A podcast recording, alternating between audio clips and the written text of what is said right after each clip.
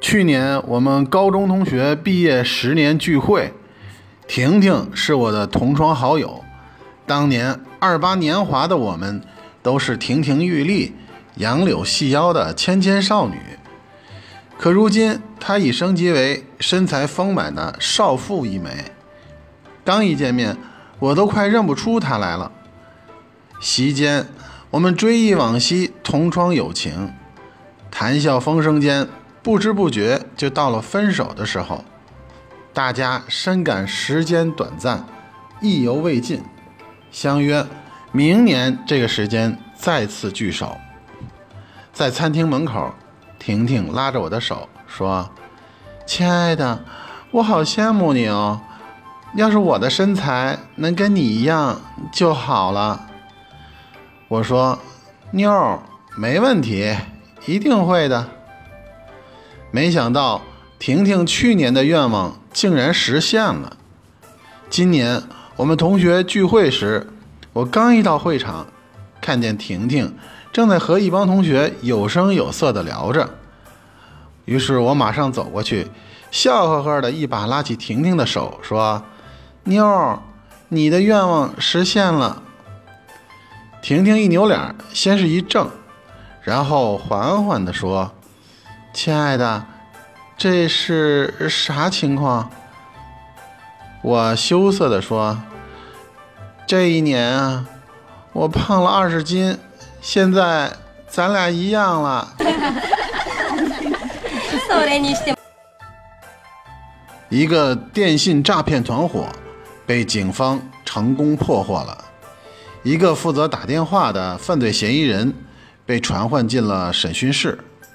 审讯官问他：“你叫什么名字？”“我叫林从信。”他操着一腔浓重的南方口音回答：“什么？你慢一点，再说一遍，你的名字是什么？”审讯官说：“森林的林，崇高的崇，相信的信，林从信。”嫌疑人回答。审讯官这下才明白，接着又问：“你的学历是？”小学。嫌疑人回答。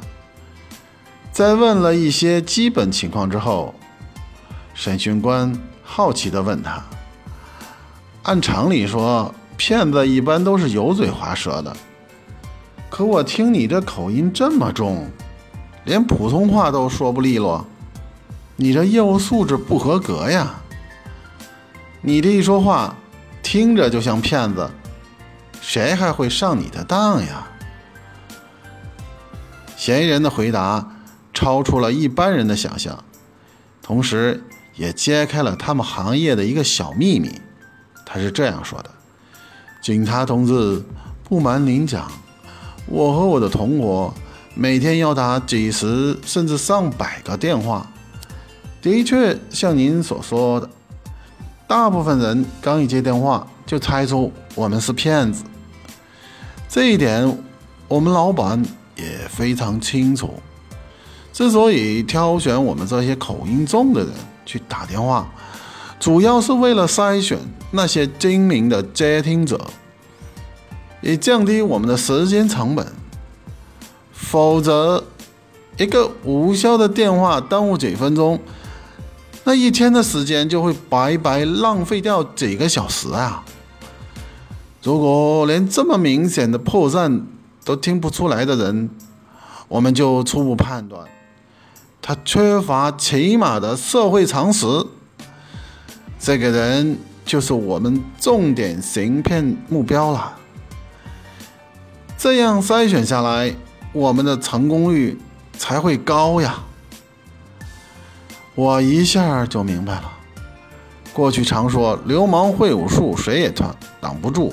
如今是骗子套路深，假戏演成真呀！